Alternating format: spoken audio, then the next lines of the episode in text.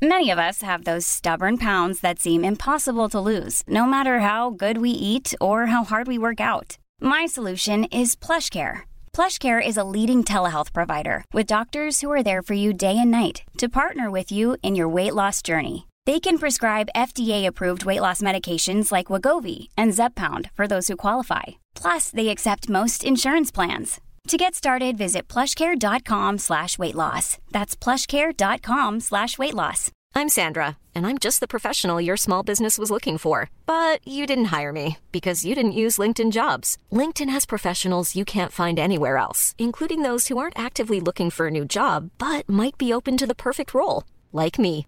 In a given month, over 70% of LinkedIn users don't visit other leading job sites. So if you're not looking on LinkedIn, you'll miss out on great candidates like Sandra. Start hiring professionals like a professional. Post your free job on linkedin.com/people slash people today. Burrow's furniture is built for the way you live. From ensuring easy assembly and disassembly to honoring highly requested new colors for their award-winning seating, they always have their customers in mind. Their modular seating is made out of durable materials to last and grow with you. And with Burrow, you always get fast, free shipping. Get up to 60% off during Burrow's Memorial Day sale at burrow.com slash ACAST. That's burrow.com slash ACAST. burrow.com slash ACAST. Bonjour à tous et bienvenue dans ce nouvel épisode d'Advocate. Je m'appelle Valentin Tonti-Bernard et j'ai décidé de créer ce podcast pour vous permettre de découvrir la vraie vie des avocats. Quel est leur parcours, quelles sont leurs activités, mais surtout quel est leur business. Anomia, c'est un cabinet de conseil en stratégie exclusivement dédié au cabinet d'avocats. Notre objectif est de permettre aux avocats d'atteindre leurs ambitions en utilisant les méthodes de l'entreprise appliquées à la spécificité des cabinets d'avocats. Et concrètement, ce qu'on fait, c'est de la formation business, du coaching business ou encore des missions de conseil en stratégie à l'intérieur des cabinets. Aujourd'hui, dans ce nouvel épisode, j'ai le plaisir de vous faire découvrir ma, ma conversation avec Maître Descriver. Maître Descriver est avocat au barreau de Lille et intervient très fréquemment à Paris. Depuis 2011, il est avocat associé au sein du cabinet Cornet-Vincent Ségurel, CVS pour ceux qui le connaissent sous ce nom-là, et a créé et développé le cabinet à Lille. Parti de 4 avocats en 2011, ils sont aujourd'hui 22 et il nous explique quelle est la vision du cabinet, quel est son ADN, mais surtout quel a été son parcours et comment il a réussi à développer ce cabinet. Je ne vous en dis pas plus et je vous laisse découvrir ma conversation avec cet avocat. Si vous aimez ce podcast, n'hésitez surtout pas à le partager à un maximum d'avocats et à lui mettre 5 étoiles sur Apple Podcast. Bonne écoute Eh bien écoutez, bonjour maître Thomas Descriver, je suis ravi de vous recevoir à Paris dans nos locaux 89 rue Réaumur. Euh, on avait dû annuler une première fois, mais je suis ravi que, que, que vous soyez là. Bonjour maître Descriver. Bonjour monsieur. Merci pour votre accueil. Alors, avec grand plaisir. Alors, vous, vous êtes partenaire au sein d'un cabinet qui s'appelle CVS. Euh, avant qu'on puisse discuter du cabinet, de son projet, euh, de qui vous êtes aujourd'hui en tant qu'avocat, on a toujours la même question c'est maître descriveur, qui étiez-vous avant de devenir avocat? Euh, bah Moi, je suis devenu avocat par, totalement par hasard. parce que j'étais un mauvais collégien, mauvais lycéen, euh, pour lesquels la totalité de mes professeurs en fin de seconde me promettaient un avenir dans une filière courte. Euh, et donc, euh, je n'aurais pas, le bac. à l'époque, on est dans les années 80, ma passion, c'est les radios libres et d'être DJ. Et en combinant à la fois quand même le lycée et puis ma passion, les radios libres, je vais finalement avoir mon bac grâce au sport.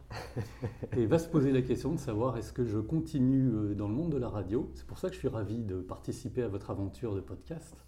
Ça, c'est une nouvelle façon de communiquer avec les autres.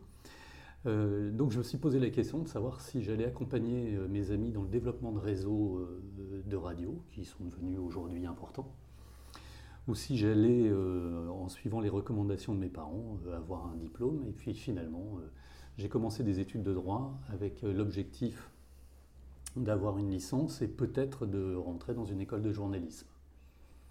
Et puis, euh, au miracle, les études de droit pour la première fois, ça s'est extrêmement bien passé. Euh, J'avais pas besoin de faire beaucoup d'efforts pour avoir d'excellents résultats et c'est ce qui m'a amené à, avoir d'abord une maîtrise, passer le grand oral de l'examen d'entrée à l'école des avocats, auquel, pour l'anecdote, je vais être recalé sur une note éliminatoire, mais avec plus de 13 de moyenne, mais une note éliminatoire nécessite de repasser. Du coup, je vais faire un, DESS. Aujourd'hui, on dirait un Master 2, ici, euh, à Paris, sous la responsabilité du professeur Dupichot, qui est décédé il y a quelques jours. Euh, et puis ensuite, je vais repasser l'examen d'entrée. Je vais rentrer à l'école des avocats. Je connaissais pas d'avocat, j'avais pas d'avocat dans ma famille, pas de magistrat, pas de juriste. Donc euh, voilà, j'y suis arrivé totalement par défaut. Mais qu'est-ce qui vous plaît dans ce métier? Parce que finalement, de passer de la radio libre au, métier d'avocat, il y a quand même un gap entre les deux. Euh, qu'est-ce qui vient vous plaire pendant ces études-là? Moi, ce qui m'a plu, euh, c'était, et je pense que c'est le pont entre les, deux, formations, ça permet de vivre de rencontres, ou vivre des rencontres. voilà, ça c'est la première chose. Et puis la deuxième chose, c'est qu'en étant au contact des entreprises, on est en contact avec l'évolution du monde, euh, avec l'évolution des modèles, avec la transformation des entreprises. Et je pense qu'un euh, journaliste ou dans la radio, on est en contact avec les gens et on est aussi en contact avec l'évolution du monde. Donc c'est ça mon moteur en fait. Très clair. Donc finalement, vous passez le grand oral que, vous avez de, la deuxième fois à cause de cette note éliminatoire. Là, vous devenez avocat. Et, qu'est-ce que vous faites? Quel cabinet vous décidez de rejoindre? Parce que vous l'avez dit, vous n'avez entre guillemets pas d'entourage dans les professions juridiques. Là, vous allez vers où? Alors, euh, tout d'abord, comme j'ai raté euh, la première entrée, je fais le, DESS et pendant ce DESS, je travaille dans un cabinet scandinave à Paris. Euh, alors, je travaille, c'était les stages gratuits, vous savez, à l'époque, on, n'était pas rémunéré, mais j'étais à mi-temps, donc je travaillais dans ce cabinet scandinave. Euh, et puis, euh, je vais avoir mon DESS, je vais rentrer à l'école des avocats, et comme je voulais également travailler pendant l'école des avocats, je vais essayer de choisir un, cabinet d'avocats qui puisse répondre à mes, à mes besoins. Et comme mon épouse travaillait à Lille, elle me dit, il faudrait que bah, tu me rejoignes à Lille, ce que je vais faire, et je vais aller dans un nouveau cabinet qui était la fusion de deux structures entre deux personnalités. Euh, et euh, en fait, ces deux personnalités, c'est assez intéressant. C'était d'une part l'avocat de Bernard Arnault, puis d'autre part euh, l'avocat des frères Villot. Et ils avaient ferraillé pendant un certain nombre d'années. Et puis, bah, on connaît l'histoire. Hein. Bernard Arnault, avec l'aide de Pierre Godet, va réussir à, racheter la financière à Gache, au sein de laquelle il y avait la petite pépite Christian Dior. Euh, et donc je vais arriver euh, au moment où ce cabinet se crée entre un bâtonnier de Lille et euh, l'adversaire dans ce combat judiciaire qui va devenir associé. Et donc voilà, donc je choisis ce cabinet, cabinet d'affaires en région, là où se trouve mon épouse. Et puis, cabinet qui me donne aussi l'occasion de partir chez son partenaire à Londres. Donc, je vais partir une petite année à Londres euh, améliorer mon, ma pratique et puis je, ensuite je ferai une, partie de ma carrière dans, ce cabinet lillois. Très clair. Euh, au début, vous ne le saviez pas, mais peut-être qu'aujourd'hui, vous avez le recul nécessaire pour le voir avec ce que vous avez vécu au sein de ce cabinet. Pourquoi une personnalité euh, qui n'était pas encore celle qu'elle est devenue aujourd'hui, mais qui était déjà une personnalité importante et un homme d'affaires important qu'est Bernard Arnault, va choisir un avocat à Lille et pas un avocat à Paris ben, Tout simplement parce qu'il était de Roubaix. Voilà. Tout simplement parce qu'il était de Roubaix et, qu'il travaillait avec des, avec des Roubaisiens. Et d'ailleurs, il y avait un jeune agrégé, Pierre Godet, qui l'a accompagné pendant toute sa carrière, était le plus jeune agrégé de France, donc vous voyez, de Lille. Mm. Et puis, euh, qui avait l'ouvrage de référence sur euh, le retournement des entreprises, des procédures collectives. Donc, euh, c'est assez naturel. La question qu'on peut se poser d'ailleurs, et même à l'échelle de Cornet-Vincent Ségurel, c'est pourquoi des opérations comme celle-là, aujourd'hui, on a du mal à les traiter en région? On y reviendra peut-être tout à l'heure. Avec grand plaisir. Mais pourquoi aujourd'hui faut-il que des opérations comme celle-là euh, soient essentiellement concentrées dans, ce qu'on appelle, nous, chez Cornet-Vincent Ségurel, la région capitale c'est une, vraie une vraie interrogation sur quel est encore le pouvoir attractif de nos régions euh, versus euh, un tropisme de la capitale. C'est pour ça que je vous posais la question, parce qu'on on a un autre podcast qui n'est pas celui-ci, mais qui s'appelle Objectif Client, dans lequel on interviewe des, patrons d'entreprise, des directeurs juridiques, des entrepreneurs, et on vient leur demander comment et pourquoi ils choisissent tel ou tel avocat. Et c'est des questions qui reviennent très souvent euh, sur la région ou sur Paris. Moi, je viens de région, je viens du, Grand Est de Nancy, mmh. Mmh. et j'ai jamais compris pourquoi les gros deals se traitaient tous à Paris. Mais je suis très content qu'on puisse en discuter a posteriori. Donc, vous arrivez dans ce super cabinet, une, une super fusion entre deux personnalités qui ont à l'époque deux super beaux deals quelles sont vos tâches du quotidien et qu'est-ce que vous faites en arrivant au sein de ce cabinet? Alors, dans un premier temps, euh, je travaille avec, euh, je travaille avec l'associé qui a la plus grande finesse juridique, la plus grande rigueur dans le raisonnement juridique. Donc ça, c'est très intéressant parce qu'il me pousse dans les retranchements. Donc je fais des recherches et si les recherches sont orientées, par principe, je veux aller au-delà de la réponse qui est attendue. Donc je donne, je vais faire la recherche, je vais donner la réponse telle que euh, on a essayé de m'orienter euh, pour, faire cette recherche, mais je vais essayer d'être disruptif. Je vais essayer de trouver autre chose. Je vais essayer de surprendre. Donc euh, ça c'est ma tâche. Donc d'abord une tâche de recherche et puis assez rapidement rédaction de consultation, de consultation, de conclusion. Euh, voilà, et puis euh, je vais me mettre également euh, à plaider. Alors ce que je peux peut-être dire, c'est que vous voyez, je, sors d'une promotion en 1993, on est au lendemain de la fusion des conseils juridiques et des avocats. Et comme on est au lendemain de la fusion, moi je me dis, je ne vais pas exercer mon métier comme les anciens, je vais faire à la fois du conseil et du contentieux. Parce que si on a fusionné les deux professions, c'est une nouvelle profession, il faut faire les deux. Donc je vais être dans cette logique où je veux que ma pratique du contentieux m'enrichisse dans la qualité de mes conseils et notamment dans la rédaction de mes conventions ou de mes contrats ou de mes clauses que je vais ensuite défendre devant les juges. Et en les défendant devant les juges, je pense que j'améliore la qualité de mon écriture et de mon conseil, notamment euh, dans, l'optique de risque de, euh, conflit. Euh, donc voilà, mes tâches, recherche, conclusion, plaidoirie. Très clair. Et est-ce que vous voyez une montée rapide en compétences par rapport justement euh, au lien que vous aviez avec cet associé qui était extrêmement technique? Et je suppose que si vous commencez avec l'extrêmement technique, vous allez après bifurquer euh, sur celui qui a plus la relation client. Euh, est-ce que vous voyez finalement une évolution importante et rapide par rapport à votre qualité de production? Oui, ça, ça, va aller assez vite. Bon, j'avais quand même travaillé un an dans un je suis pas jeune, je suis, suis pas totalement ingénieur. J'ai travaillé un an dans un cabinet scandinave à Paris. J'ai travaillé pendant toute mon année, euh, mon année à l'école des avocats. Euh, et, là, je commence, je commence à travailler. Donc, j'ai déjà une, un certain, une certaine pratique. Euh, donc, les, les, choses vont relativement vite. À tel point que finalement, la greffe ne prend pas entre les hommes. On peut avoir un beau projet d'entreprise, mais s'il n'y a, pas a pas les hommes qui s'entendent, et ça, ça va être une leçon pour moi. Ben, finalement, la greffe ne va pas prendre. Et euh, l'avocat dont je vous parlais va quitter le cabinet, va me proposer, alors que j'ai deux ans et deux ans, deux ans et demi d'ancienneté, euh, il va me proposer de m'associer. Euh, finalement, je ne vais, je, vais pas choisir de, de, le suivre pour précisément, et vous avez anticipé ma, sans doute ma réflexion, pour essayer, parce que moi je suis une éponge, d'apprendre de l'ancien bâtonnier de Lille, qui effectivement à une dimension beaucoup plus clientèle et environnement par rapport au dossier. Donc je ne vais pas suivre le premier, je vais rester avec le second, mais qui va me proposer aussi euh, de m'associer extrêmement vite. Donc en réalité c'est assez étonnant, mais au bout de trois ans de barreau, je suis associé dans le cabinet de droit des affaires le plus important des Hauts-de-France.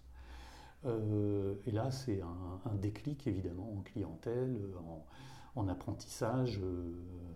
Voilà, et donc ce que je voulais dire, c'est que deuxième corde à, mon arc, bah, la relation client, la relation aux institutionnels, un ancien bâtonnier sait très bien comment on a une relation avec les institutionnels, les relations avec les magistrats, les tribunaux de commerce, tout en sachant, et ça, les deux me l'avaient dit, que pour faire un, bon avocat de droit des affaires, il faut 10 ans. Donc il faut essuyer les plâtres pendant 10 ans. Euh, si vous êtes à une rentrée du tribunal en présence du président du tribunal judiciaire, euh, du procureur de la République, du premier président de la Cour d'appel, euh, pendant dix ans, vous pouvez être là, mais on ne vous voit pas. Mais au bout de dix ans, comme vous avez appris à accepter cette situation, à ce moment-là, vous devenez plus pertinent. Donc j'avais appris cette patience aussi dans la, dans, la relation avec les institutionnels. Mais je comprends que finalement, durant ces, deux premières années ou ces deux premières années et demie, vous apprenez beaucoup la technique, vous travaillez votre technique avec cet associé euh, qui, a décidé de partir et qui vous avait proposé de, vous faire associer. Vous décidez de rester et quelques temps après, on vous fait associer de ce cabinet. Et, j'aimerais bien que vous, reveniez sur une partie qui est pour moi importante aujourd'hui, c'est qu'on attend d'un collaborateur ou d'un recrutement externe quand on, quand on associe en collatéral qu'il y ait déjà un chiffre d'affaires ou un potentiel de développement qui soit décelé chez la personne qu'on va associer. Est-ce que c'était votre cas à l'époque? Bah oui, je pense que le potentiel, ils l'ont mesuré tout de suite. Moi, je, je, je prêtais serment le matin, mon premier client arrivait l'après-midi. J'adore. Voilà. C'est pas compliqué. C'est d'ailleurs c'est une relation d'amitié qui perdure. C'était euh, c'était euh, un, policier euh, d'un commissariat qui me dit voilà on, avait pu sympathiser voilà il y a une toxicomane je suis très, très loin du droit des affaires, mais ça nous colle à la, vie, c'est intéressant. Toxicomane, c'est un peu de business quand même. c'est un peu de business, vous avez raison. Il faut la défendre. Euh, en plus, elle était malade, euh, elle avait le sida, euh, les traitements n'étaient vraiment pas au point. Donc, je vais, je vais m'attacher à elle, je vais, je vais la défendre et je vais bien la défendre. Mais c'était l'après-midi même de ma prestation de serment, vous voyez. Moi, j'ai toujours voulu aller chercher le client. Je, vous dirais qu'après, je faisais des permanences gratuites dans, dans les mairies le samedi. Et euh, la première année d'exercice, il y a une petite URL euh, d'un commerçant qui vient euh, me confier un dossier. Et puis finalement, je vais le garder. Je suis rentré chez moi le samedi après-midi, j'avais réussi ma carrière. Je n'en revenais pas qu'une entreprise puisse venir me confier un dossier. Vous voyez? Et donc j'ai toujours eu cette volonté euh, de m'intéresser euh, aux entreprises et aux gens que je rencontrais. Et à partir de là, euh, ben, voilà, c'est ce que. Quand je vous disais, ça permet de vivre des, rencontres, de, vivre des, partages d'expériences, c'est ça qui me plaît. Et alors je vous dirais même qu'aujourd'hui, moi, quand je recrute des collaborateurs, je, souhaite, et d'ailleurs dans, la semaine qui suit leur arrivée au cabinet, ils vont plaider. Ils doivent plaider, ils doivent aller se confronter, ils vont rencontrer des clients très vite. on ne les, on les laisse pas dans leur bureau, tout seuls. Euh, Moi j'ai un adage ici, c'est que quand euh, mes, collaborateurs ne me voient pas, ils me demandent où ils sont, et où je suis, ou ce que je fais. Je leur dis quand vous me voyez au bureau, c'est qu'on perd de l'argent. Parce qu'à partir du moment où vous êtes chez vous, vous restez derrière votre bureau, oui, vous pouvez faire de la production, oui, vous pouvez euh, réfléchir à la stratégie que vous allez mettre en place, mais il y a uniquement à partir du moment où vous sortez de votre bureau que là, vous êtes vraiment sur le terrain et que vous êtes vraiment dans l'opérationnel. Et ça me plaît beaucoup ce que vous disiez par rapport à l'associé avec lequel vous avez voulu rester, qui est que finalement, lui, il avait l'environnement du dossier. Et en fait, c'est ça qui est important, c'est d'être dans l'environnement et de comprendre ce qui se passe autour de soi. On est parfaitement d'accord. L'environnement du dossier, c'est quels sont les partenaires que je vais mettre autour de moi pour que le dossier soit mieux traité. Les partenaires, ça peut être des cabinets d'intelligence économique, des experts euh, informatiques, judiciaires, des experts comptables, des, cabinets de communication, etc. Donc j'ai mon environnement, comment je vais bien traiter le dossier j'ai mon environnement, quels collaborateurs je vais mettre sur le dossier. Et moi, dans ma politique de recrutement, je souhaite être entouré par des gens plus compétents que moi. Comment vous évaluez s'ils le sont C'est l'entretien.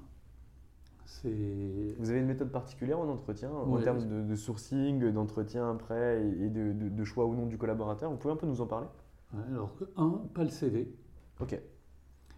Pas le CV parce qu'aujourd'hui, je trouve que, ben, on l'évoquait tout à l'heure, euh, et, il y a une semaine, j'étais avec un, dirigeant d'une très grande entreprise française qui a commencé par faire son master de droit euh, euh, en province et je lui disais, est-ce que euh, tu crois euh, qu'aujourd'hui, alors que tu l'as fait il y a 25 ans, qu'aujourd'hui, avec ton simple master de droit, tu aurais la capacité d'arriver à la fonction où tu es aujourd'hui? La réponse est non. C'est que derrière, aujourd'hui, il faut aller chercher une école de commerce et il faut aller chercher une expérience d'un an euh, à l'étranger. Eh ben moi, ça ne me va pas du tout. Parce que je trouve que c'est profondément injuste vis à -vis de personnes qui peuvent avoir toutes les qualités, mais qui n'ont pas la capacité de se financer une école de commerce, qui n'ont pas nécessairement la disponibilité pour faire des stages parce qu'ils doivent travailler, parce qu'ils n'ont pas la capacité de se financer un an à l'étranger. Donc le CV, j'aime pas le CV qu'on s'achète. En revanche, moi, c'est des parcours de vie qui m'intéressent. Et à partir du moment où vous avez des gens qui ont un véritable savoir-être, ils sont prêts à apprendre, mais de façon beaucoup plus naturelle que ceux qui pensent déjà savoir. Parce qu'on leur a expliqué qu'ils savaient. Alors évidemment, on a des gens qui sortent euh, major, euh, la major de, de mais parce qu'il y avait un savoir-être.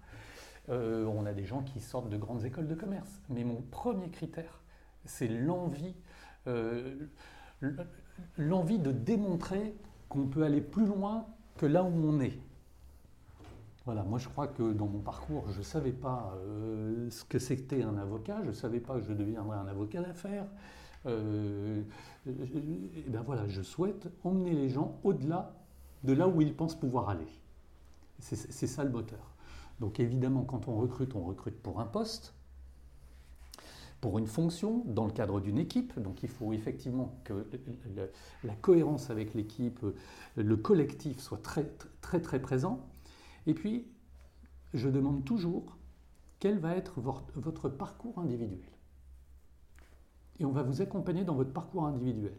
En fait, n'oublions pas, on est quand même des, des professions libérales, on est des entrepreneurs. Euh, nous, chez Cornet Vincent Ségurel, on n'a pas d'avocats salariés, donc on a des avocats entrepreneurs qui peuvent avoir leur clientèle, etc. Si on s'adresse à des entrepreneurs, il faut les aider à entreprendre. Donc ils ont les tâches qu'on leur confie, euh, les conclusions, les consultations, les... voilà.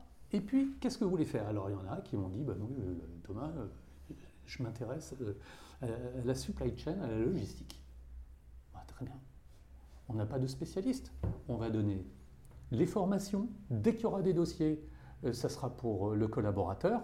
Et puis le collaborateur, il se développe, il est content. C'est son vecteur de développement. Et ça, on le fait euh, sur, toute une série de tâches. Donc nous, les collaborateurs, ils ont leur projet collectif dans l'équipe et leur projet individuel qu'on les aide à incuber. Voilà. Et je trouve que c'est des très bons moteurs. Et donc, c'est gage d'une fidélité de- des collaborateurs, de satisfaction. Donc, nous, on ne participe pas au mercato euh, des meilleures rémunérations, etc. Parce que c'est la rémunération, c'est que la conséquence, hein, c'est n'est pas la cause de, l'envie de travailler. Et puis, euh, chez Cornet Vincent Ségurel, quand on regarde euh, sur nos 50 associés, on a plus de la moitié qui étaient d'anciens collaborateurs. Moi, je suis euh, une, association externe, plus de la moitié sont d'anciens collaborateurs. Donc il faut donner des perspectives. Si, imaginons aujourd'hui Thomas, j'arrive dans votre cabinet, euh, peu importe ce que j'ai fait par le passé, euh, c'est- pas important, en tout cas c'est pas ce que vous regardez en priorité. Je dis ok, moi je veux devenir collaborateur au sein de votre cabinet. Imaginez que l'entretien se passe bien et derrière moi la question que je vous pose juste après c'est ok Thomas, dites-moi euh, qu'est-ce que je dois faire pour devenir associé? Est-ce que vous avez des critères objectifs à me donner en disant ok Valentin, pour que tu deviennes associé, il faut que techniquement tu puisses atteindre tel niveau qui soit mesurable de façon objective? Il faut qu'en termes de développement, tu puisses avoir créé ton propre environnement, ton propre écosystème qui te permette de t'apprévisionner en termes de dossiers et que tu puisses avoir un chiffre qui soit approximativement à hauteur de tel montant. Et il faut qu'en interne, tu puisses être reconnu par tes pairs comme étant un futur associé potentiel avec lequel il va faire bon travailler. Est-ce que vous avez ce qu'on appelle communément et, de façon anglaise le partner track euh, depuis l'arrivée du collaborateur ou la potentielle projection du collaborateur? Ce que vous décrivez, c'est exactement notre euh, mode de fonctionnement. C'est ainsi qu'on le constate. On y ajoute euh, une charte des valeurs. Et donc la charte des valeurs est extrêmement importante. Elle recouvre un certain nombre de points. Vous avez mes chartes des valeurs qui est remise à chaque collaborateur qui arrive. hein. Quand, euh, Mm. Nous, quand un collaborateur arrive, il accède le premier jour à une série de documents qui lui racontent l'histoire du cabinet, euh, où l'on va, la feuille de route. Là, on est sur la feuille de route 2021. Euh, 2025, euh, qui va lui, donner, lui présenter la charte des valeurs, la possibilité d'évolution. Et euh, si je parle de la charte des valeurs, c'est qu'elle se termine ainsi, grandir et faire grandir. Voilà. Donc c'est vraiment une vision partagée et vraiment un ADN au sein du cabinet. La, la conclusion de notre cha- charte des valeurs, grandir et faire grandir. Alors tout le monde ne grandit pas et n'arrive pas à la même taille, mais chacun peut grandir dans- dans- en, en fonction de ses capacités. Voilà, donc tout est possible. Mm. Et puis de toute façon, c'est le résultat, c'est la capacité à fidéliser une clientèle, la capacité à occuper des nouveaux champs d'activité et évidemment la compétence. Mais la, compétence de l'avocat, c'est un prérequis. Mm. Nous, on milite beaucoup pour la spécialisation.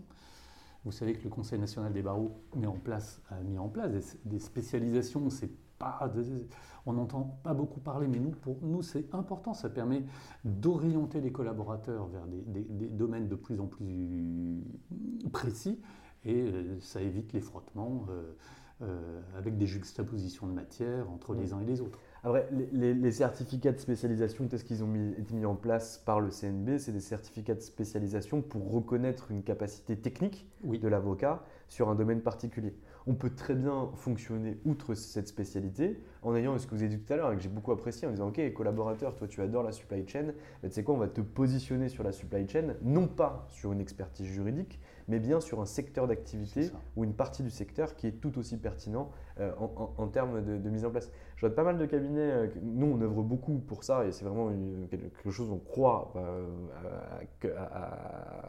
à, fond c'est la capacité à réussir à spécialiser sur, un secteur d'activité et le combiner avec une expertise métier forte. Et évidemment, à un moment, il faut que les deux se rencontrent. Donc il faudra qu'il y ait la spécialisation en la matière qui reconnaisse la pratique de, de haut niveau, de haute qualité euh, du, du collaborateur qui voudrait évoluer. Très clair. On refait un bond en arrière parce que là, on est de 93 où vous devenez finalement euh, associé au sein du cabinet. Aujourd'hui, vous n'êtes plus au sein de ce cabinet, vous êtes au sein du cabinet CVS, mhm. euh, dans lequel vous êtes devenu associé depuis 2011. J'aimerais bien savoir l'évolution que vous avez eue, le niveau de développement que vous avez eu dans ce cabinet et surtout pourquoi vous en êtes parti ou comment est-ce qu'on est venu vous chasser? Alors, j'ai eu un développement fort moi, j'avais identifié dans les années 90, il y avait un très beau client, à l'époque on disait en vente par correspondance, qui était là mais un peu en déshérence. Et vous voyez, j'ai 3-4 ans de barreau, je me dis, il y a beaucoup, beaucoup d'entreprises de distribution quand même autour de nous. Donc je vais, je, vais, bosser, je vais me spécialiser dans la distribution. Et on est en 95-96, je vois aussi émerger toute la problématique du droit de l'informatique. Et je vais faire la même chose. Et il va se trouver que, euh, pour vous dire, c'est vraiment une anecdote, mais cette personne, je viens de déjeuner ce midi avec elle.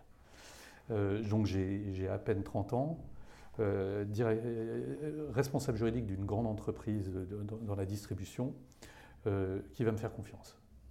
J'ai à peine 30 ans et je vois une société qui fait des milliards d'euros de chiffre d'affaires qui commence à me faire confiance. Ça, c'est plutôt pas mal, notamment pour constituer des équipes.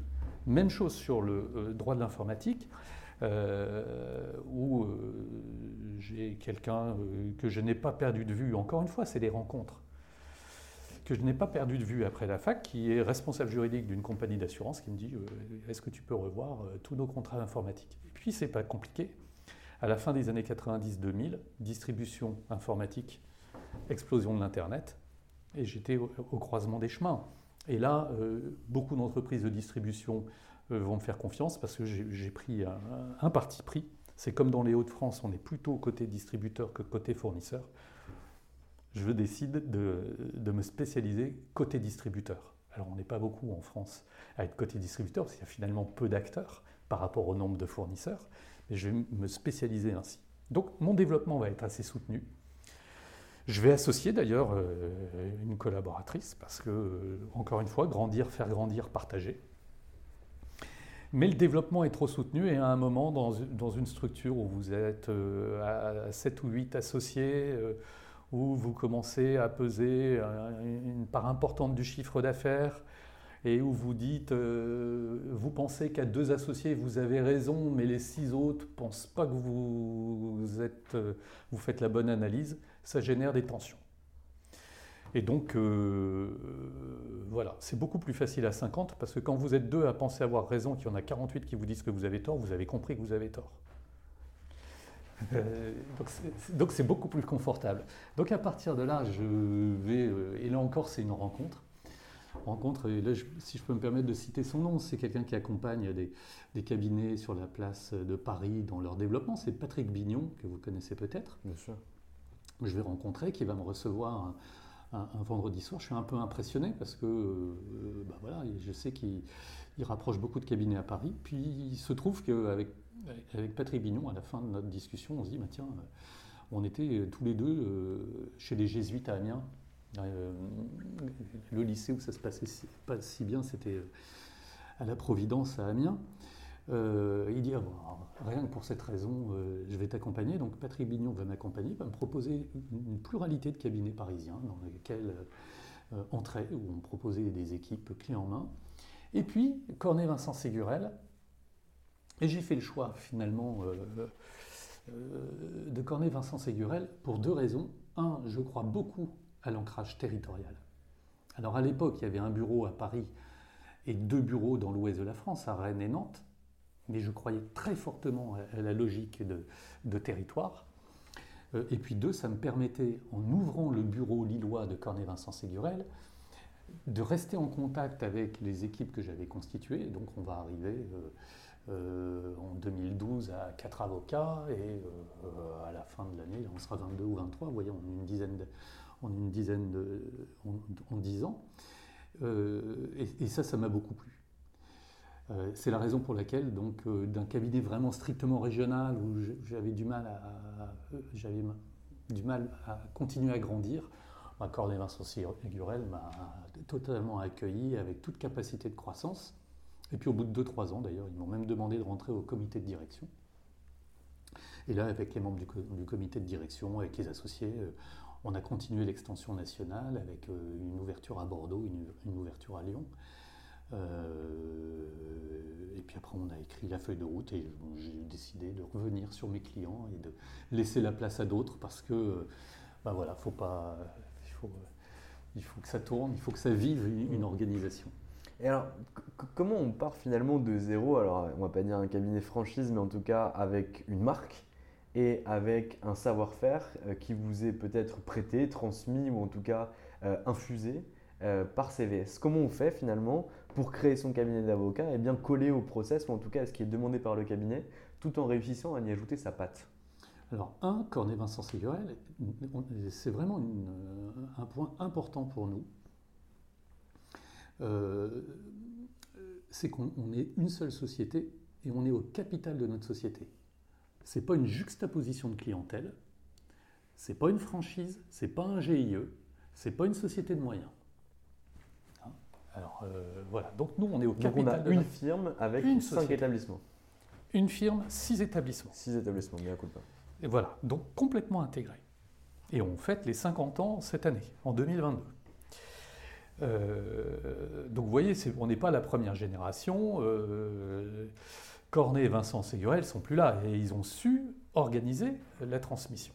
Ça, c'est quand même très important.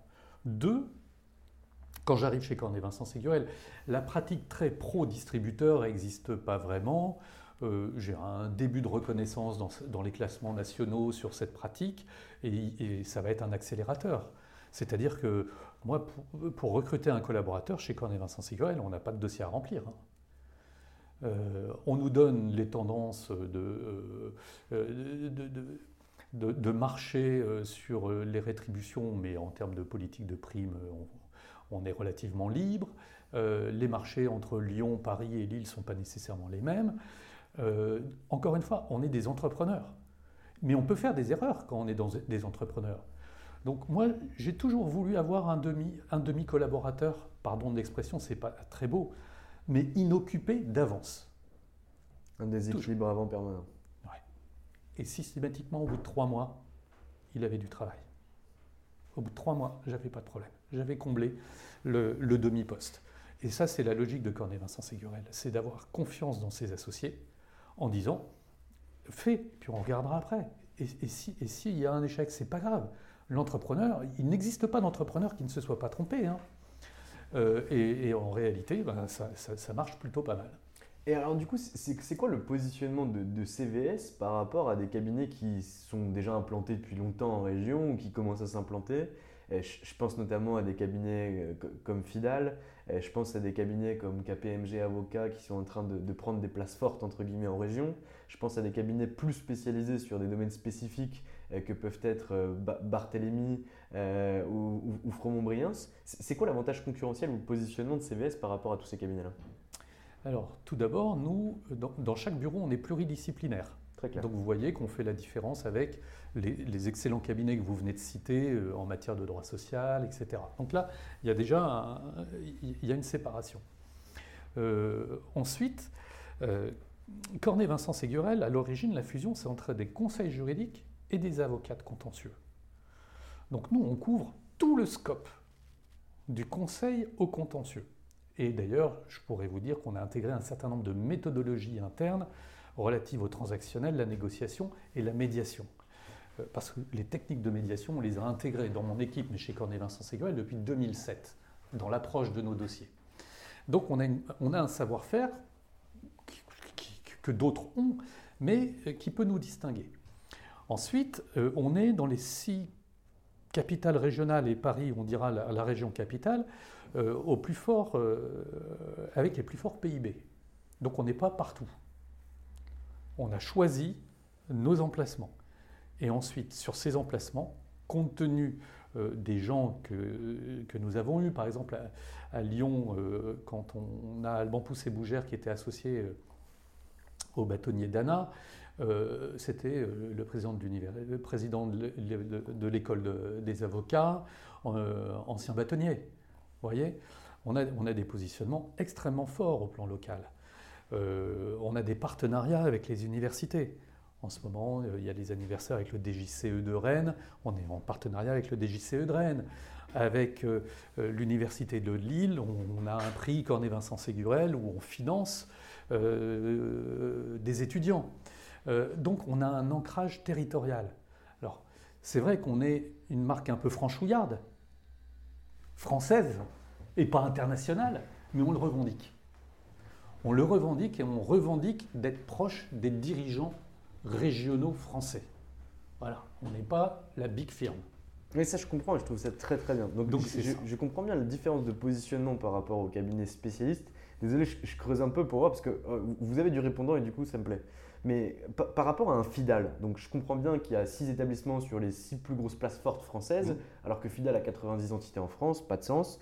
Mais les méthodes de négociation, ça je trouve que c'est très pertinent, mais comment vous les faites savoir à votre client, ça sera ma prochaine question. Mhm. Et qu'est-ce qui vous différencie en termes de cible par rapport à cette typologie de clientèle ou en termes de proposition de valeur? Je pense qu'en termes de cible, euh, on a les mêmes cibles. Très clair.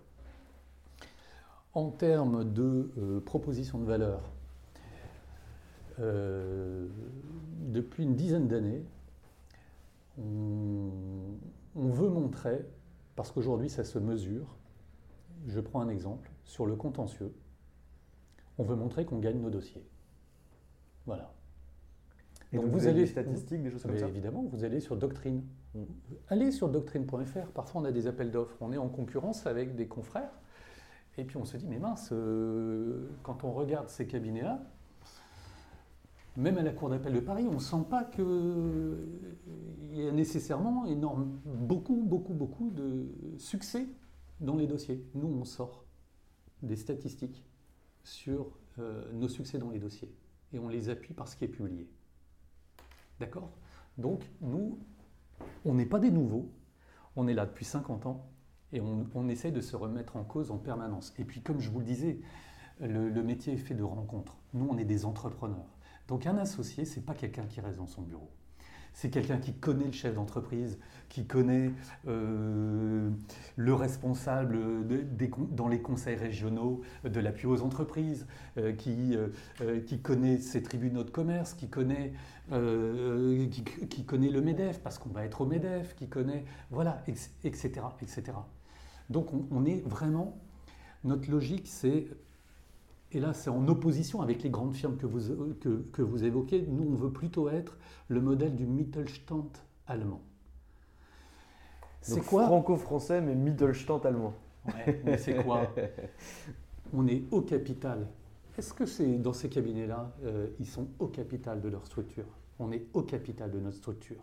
Deux, on, on veut faire perdurer notre firme dans la durée, de génération en génération. Trois, on est ancré dans notre territoire. Et les gens de Cornet-Vincent-Ségurel à Nantes, ils sont de Nantes. Alors il peut y avoir des Parisiens qui arrivent parce qu'en ce moment on a des mouvements aussi, mais ils sont de Nantes. Ils vont habiter à Nantes. Ils vont connaître le maillage territorial à Nantes. à Lille, des Hauts-de-France, on est des Hauts-de-France. Donc il y a une légitimité au-delà du fait de dire on a muté un tel d'un bureau à un autre et aujourd'hui il est responsable du bureau. Oui, mais s'il n'est pas de la région, euh, il lui faudra 10 ans pour connaître le tissu régional. 10 mm. ans. Donc voilà, je ne dis pas que les autres font autrement, mais on a, on a le sentiment que euh, pour nous, ces différents éléments sont des, gages de, du succès. Donc voilà, on est. Et, alors il y a les fétailles. Hein, aujourd'hui, pour nous, on était. C'est pour ça qu'il fallait ouvrir des bureaux. Euh, on est plus de 250 personnes. Hein, on est 300 mm. personnes, plus, plus de 200 avocats. Euh, si on regarde quand on, quand, quand on discutait euh, avec Corné Vincent Ségurel, vous évoquiez mon, mon arrivée chez Corné Vincent Ségurel, en 2012, quand on discutait, il y avait 80 avocats en 2012. Aujourd'hui, il y en a 200. Voilà et on est dans une seule structure et on s'entend bien. Une belle croissance. Après, on est bien à notre place et il y en a des bien meilleurs que nous. Mais nous, on veut y aller progressivement. Mais, mais, mais, mais ce que, j'aime chez vous, et c'est pour ça que je vous ai un petit peu provoqué, c'est vraiment ça vient des tripes. Et, et, et, du coup, je trouve ça chouette parce qu'il m'arrive de poser cette même question à d'autres avocats euh, que j'ai eu soit en, podcast, soit que je rencontre euh, au, au quotidien et qui des fois bégayent ou me disent parce que voilà, c'est pour ça, parce qu'on est bon, on fait ça, etc. Et vous avez su donner des éléments, donc je suis très content de, la réponse que vous avez, que vous avez donnée. Je suis sûr que les auditeurs le sont également.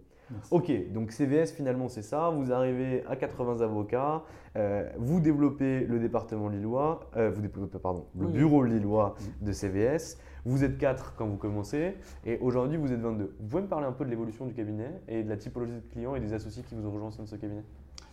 Alors, euh, vous parlez de Lille ou de... De Lille, pardon, excusez-moi, oui. De Lille. Bah, d'abord, on en a deux euh, qui étaient des collaborateurs qu'on a associés. Donc un qui est monté, euh, parce que le transactionnel, c'est quelque chose que j'aime bien. En, en, réalité, ce que je dois dire, et que je n'ai pas dit, c'est quand on me donnait un dossier, depuis tout le temps, j'ai voulu le terminer le plus rapidement possible. Je ne voulais pas garder des dossiers au long cours pour me rassurer. Je trouvais que terminer le plus rapidement et le plus efficacement possible un dossier, euh, c'était un gage de, confiance et que le client reviendrait. Euh, donc, euh, dans ma pratique, il y, a, il y, a, la recherche de négociation, il y a eu la mise en place des techniques de médiation, de modules aussi qu'on a créés et pour lesquels on enseigne. Euh, et donc, il s'est trouvé qu'à un moment, bah, j'étais aspiré des directions juridiques vers des directions générales ou des présidences de société. Et ça pouvait aller, du coup, en, étant en confiance avec des présidents de société, ça dépasse en réalité votre technique juridique. Là, vous êtes dans la construction, la validation de stratégie ou la construction d'accords. Euh, et, donc, moi, j'ai été euh, dépassé par le champ du corporate, etc. Ce n'était pas ma matière.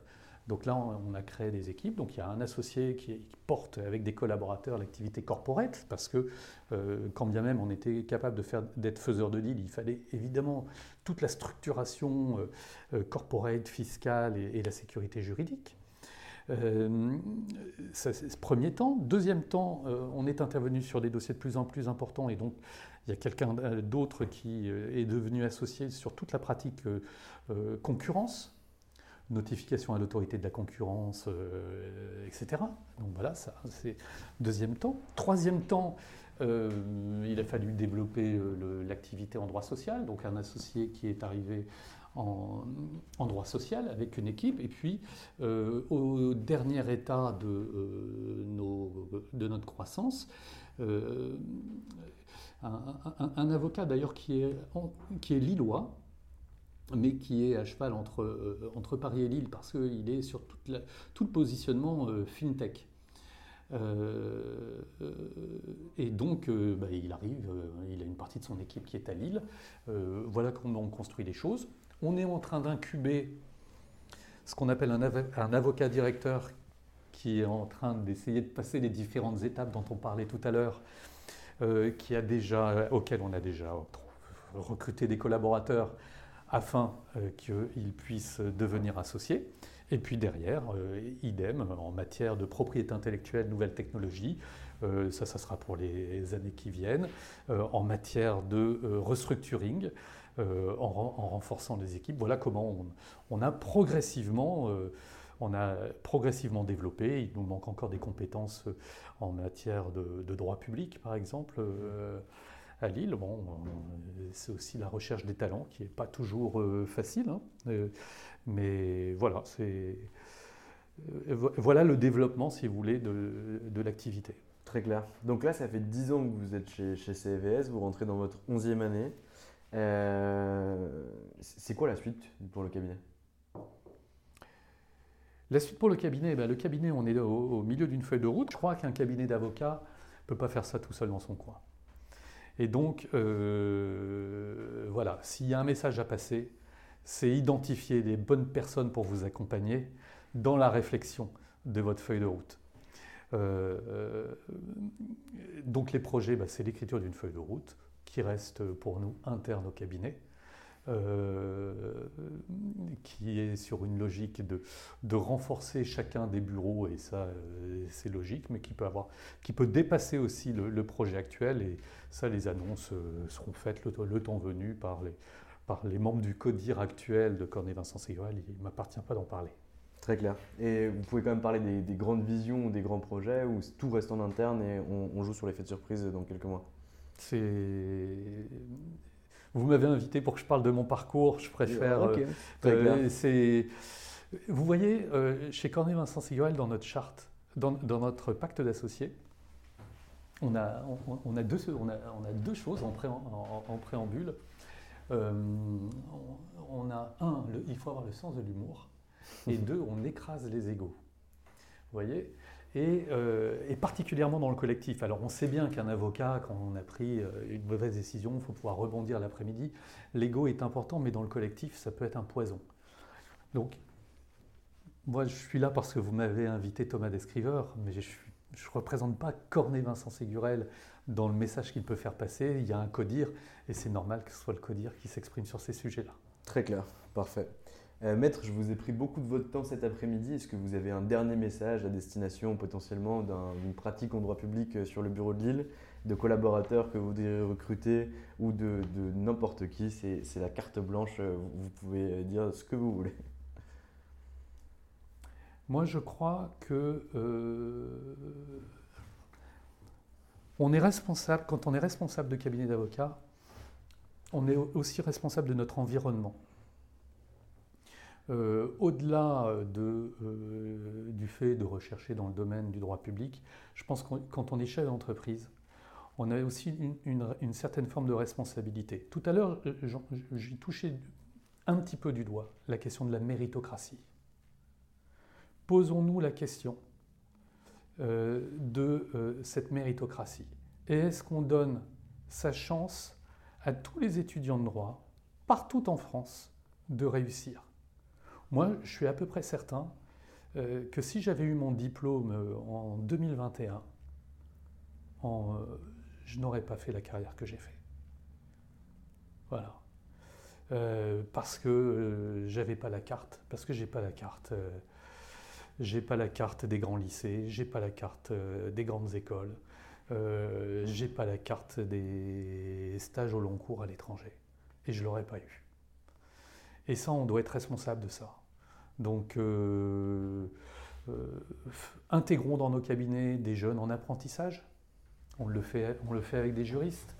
Euh, montrons que on peut être optimiste parce que quand on recrute ce type de personnes, mais ils sont très optimistes, parce qu'on a donné sa chance à des gens qui ne pensaient pas arriver dans une profession qui fait quand même rêver.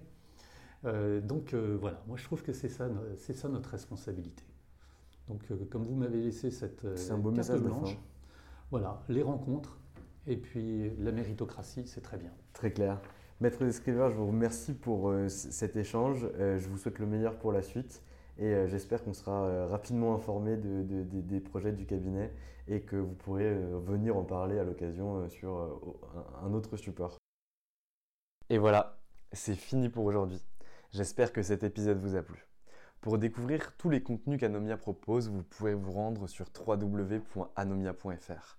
Vous y trouverez des vidéos, des podcasts, des articles et également nos propositions de formation et d'accompagnement dédiées aux avocats, dédiées au business des avocats.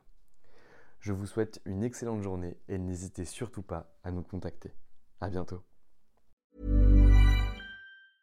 Want to get a chiseled look in the jawline? Sculpt and shape your jawline with added volume from Juvederm Volux XC. Juvederm Volux XC is an injectable gel specifically designed to be robust enough to improve moderate to severe loss of jawline definition. And it is the first and only hyaluronic acid filler approved for the jawline. Add volume to your jawline for a chiseled look with Juvederm Volux XC. For important safety information and to find a licensed specialist, visit juvederm.com that's J U V E D E R M.com. Not for people with severe allergic reactions, allergies to lidocaine, or the proteins used in Juvederm. Common side effects include injection site redness, swelling, pain, tenderness, firmness, lumps, bumps, bruising, discoloration, or itching. There's a risk of unintentional injection into a blood vessel, which can cause vision abnormalities, blindness, stroke, temporary scabs, or scarring. Talk to a licensed specialist to find out if it's right for you. Visit juvederm.com. That's J U V E D E R M.com.